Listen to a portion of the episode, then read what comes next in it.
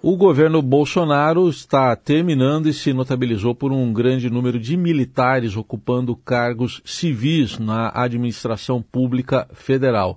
E agora, nessa fase de transição de governo para o governo Lula, como ficam os militares, como fica o trabalho que esses militares vinham prestando na área federal em cargos civis. A gente vai fazer um balanço dessa situação e projetar como pode ser no futuro o governo, numa conversa com o Fábio Vitor, que é jornalista e autor de Poder Camuflado da Companhia das Letras. Oi, Vitor, tudo bem? Bom dia. Bom dia, Heisen. Tudo jóia? Um prazer falar com você e com os ouvintes da Eldorado.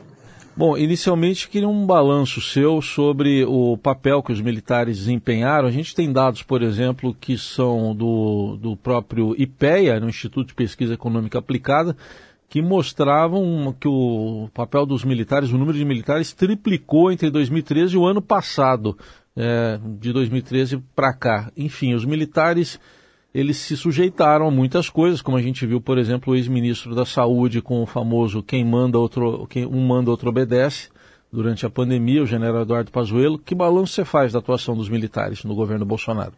Olha, o balanço não é positivo não por causa da politização promovida pelo Bolsonaro e aceita por parte dos comandantes. Houve conivência de parte dos chefes militares com a politização promovida pelo Bolsonaro. É, esses milhares de cargos civis ocupados por militares é só um sintoma disso. Evidentemente, há muito militar capacitado para ocupar alguns cargos civis, mas não é uma, uma bobagem achar que o militar pode hum, é capaz de fazer melhor do que um civil qualquer qualquer serviço, qualquer atribuição, que foi a premissa, foi a lógica do governo Bolsonaro a espalhar, a, a, ao militarizar a esplanada. É, acho que isso é negativo. Você tem cargos militares, sobretudo no Ministério da Defesa, cargos de função militar e no Gabinete de Segurança Institucional, que devem ser ocupados por militares e, eventualmente, aqui e acolá, você pode colocar militares sim. Mas você não pode achar que os militares são uma panaceia para resolver os problemas. Sobretudo quando os militares começam a se intrometer em política, como houve a farta no governo Bolsonaro né, é, sejam os militares que estavam dentro do governo, né, da reserva ou da ativa. O Pazuello é o grande exemplo, né, que participou de um comício ao lado do Bolsonaro e não foi punido, quer dizer, uma transgressão grave que não foi punida pelo comando do Exército. Foi um erro muito grave. Eu acho que isso macula a imagem das Forças Armadas, essa politização. Ela pode ser vista recentemente com a nota dos comandantes militares, que não condenava essa, pelo contrário, estimulava as manifestações, vigílias golpistas em frente aos quartéis, é outro sintoma dessa politização. Isso é muito ruim. O Lula disse que iria diminuir essa politização, é, que, quer dizer, pelo menos diminuir essa militarização da esplanada e é desejável que, que faça isso.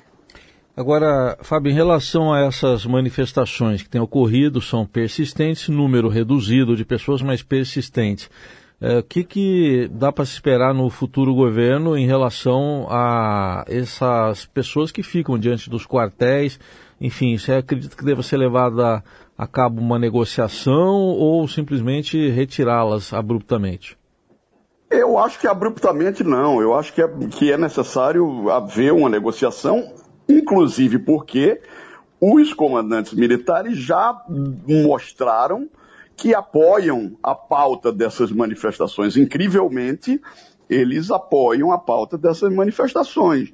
É, não necessariamente a pauta do golpe, de pedir um golpe, porque não há é, clima, não há a situação não é a mesma de 64, quer dizer, não há condições de um golpe militar clássico com um tanque na rua, como muitos desses manifestantes querem.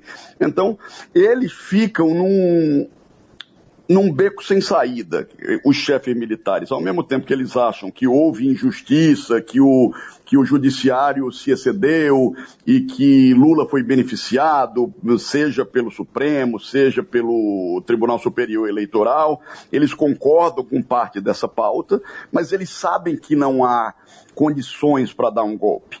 Né? Então, é, por essa posição dos comandantes, eu acho que é difícil que, que haja uma, uma retirada abrupta ou com, com força. Eu acho que vão. Acho que já começaram, inclusive, a, a fazer alguma negociação nesse sentido. Agora, o que.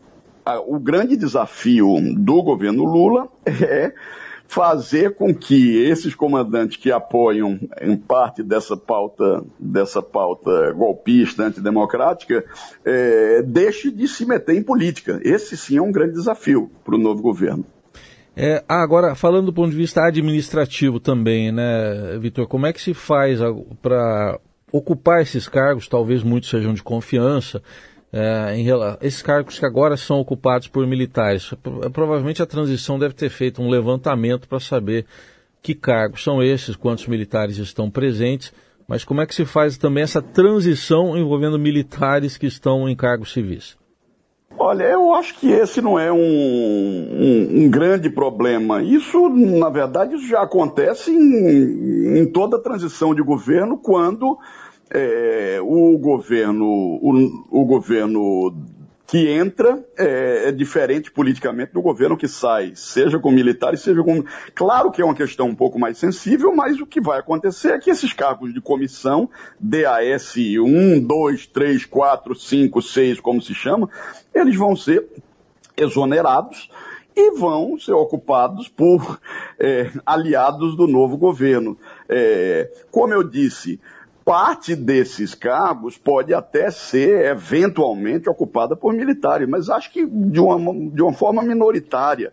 Né? É, se, se é preciso dar uma sinalização, e se o governo prometeu dar uma sinalização que não quer uma esplanada militarizada, veja, é, Bolsonaro fez isso também, Heisen, porque ele não tinha um partido né? Bolsonaro foi eleito com partido de aluguel, vamos lembrar.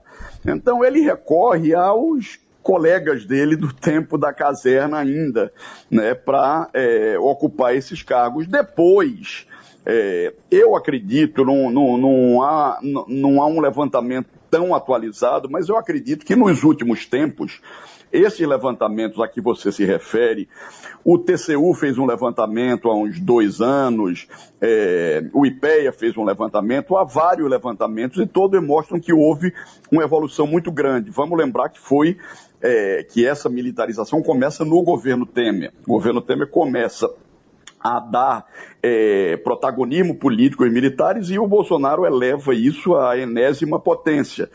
É, então, quando isso é feito, é, você é, é, é necessário você é, fazer um recuo. Eu acho que esse recuo é, vai começar a ser feito.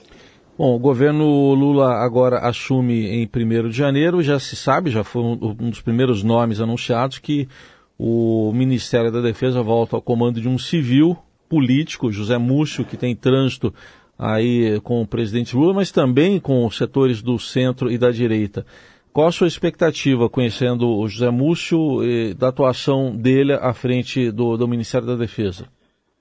Olha, eu diria que o, o Lula tirou um coelho da cartola ali é, e voltou a mostrar a sua, a sua porção conciliadora, que é muito forte, se você pega os primeiros governos Lula, é, ele evitou grandes atritos com os militares, ele preferiu sempre conciliar e nos embates que houve entre militares e civis, os militares acabaram prevalecendo. Então, a escolha do Zé Múcio, num momento tão delicado das relações civis militares, sinaliza é, a disposição do Lula de conciliar e negociar e não de atritar, não, de não se atritar com as Forças Armadas. Zé Múcio é um, é um político é, de origem conservadora, desde o tempo da Arena, PDS, PFL, né? É um político que começou na direita mesmo, é, depois rumou um pouco mais para o centro, integrou o governo Lula é, lá atrás, nas primeiras gestões, e se aproximou bastante, inclusive pessoalmente, tem uma relação pessoal com o Lula, e é muito hábil politicamente, uma habilidade que acabou também é, aprimorando no Tribunal de Contas da União, do qual foi ministro e presidente. Né? Então, o Lula recorreu a esse político, que já foi, inclusive, é, é, aprovado chancelado, digamos, pelas Forças Armadas, como se isso fosse necessário, nem seria necessário, não acho que um ministro da Defesa tem que ser chancelado. É óbvio que é desejável que, que seja alguém com trânsito nas Forças Armadas, com, é, e que conheça um pouco de assunto de defesa. Não acho que seja o caso do Zé Múcio, ele não, não, não sei, é, não acho que ele conheça tão bem assunto de defesa, mas ele nitidamente tem algum trânsito e tem bastante habilidade política e é Vamos lembrar que o, o Bolsonaro, é, inclusive, disse que era apaixonado pelo Zé Múcio. Ele já presidente elogiou, elogiou o Zé Múcio. O Mourão elogiou a escolha do Zé Múcio. Né? O ex-ministro da Defesa, Fernando Azevedo, elogiou a escolha do Zé Múcio. Então, é, do ponto de vista de habilidade política, é, foi uma, uma boa jogada do Lula. Claro que há na esquerda e na esquerda do PT e dentro do PT há muitas ressalvas a essa nomeação, né? Acham que foi que Lula acabou sendo conivente, é, mas para quem é, defende conciliação em vez de confronto, é, foi, uma, foi, foi uma escolha correta. Aliás, nesse sentido que você está falando, também a escolha dos comandantes militares, o critério adotado foi o da, da antiguidade, para escolher quem serão os comandantes das três forças. Você acha que entra nessa conta também da conciliação? Exatamente, uma preocupação excessiva em não melindrar, em não é, incomodar os militares. Veja, é, não existe uma regra escrita sobre isso. Existe a praxe de você escolher, de o presidente escolher, dentre uma lista tríplice, dentre três nomes, de uma lista tríplice enviada pelos altos comandos das três forças. Assim foi feito. Mas vamos lembrar que o próprio comandante Vilas Boas, que teve um papel chave na politização é, das Forças Armadas recente, ele não era o mais antigo da lista tríplice que a presidente Dilma recebeu. Né? É, ele não era o mais antigo e, no entanto, foi o escolhido. Então, o Lula poderia ter escolhido o segundo ou o terceiro nome da lista e poderia até, se ele quisesse, se ele tivesse é, é, querendo confrontar, ele podia até escolher um outro nome. Né? É, fazer como o Petro fez na Colômbia, por exemplo, que ele é, é, escolher um cara bem mais, bem mais é, novo e automaticamente, compulsoriamente, aposentou todos os generais mais antigos. O Lula não, o Lula foi na direção contrária e podia ter escolhido qualquer um dos três, mas escolheu nas três forças o mais antigo. Uhum. Então, é, é, é uma sinalização clara de quem, de quem não quer confronto. Nós ouvimos Fábio Vitor, jornalista e autor do livro Poder Camuflado, editado pela Companhia das Letras, fazendo um balanço da atuação dos militares, principalmente em cargos civis do governo Bolsonaro e projetando como será a relação do futuro presidente Lula com as Forças Armadas. Obrigado pela conversa, pela análise e até uma próxima oportunidade e um bom ano. Obrigado, bom ano, tudo de bom para vocês, para os ouvintes. Até logo.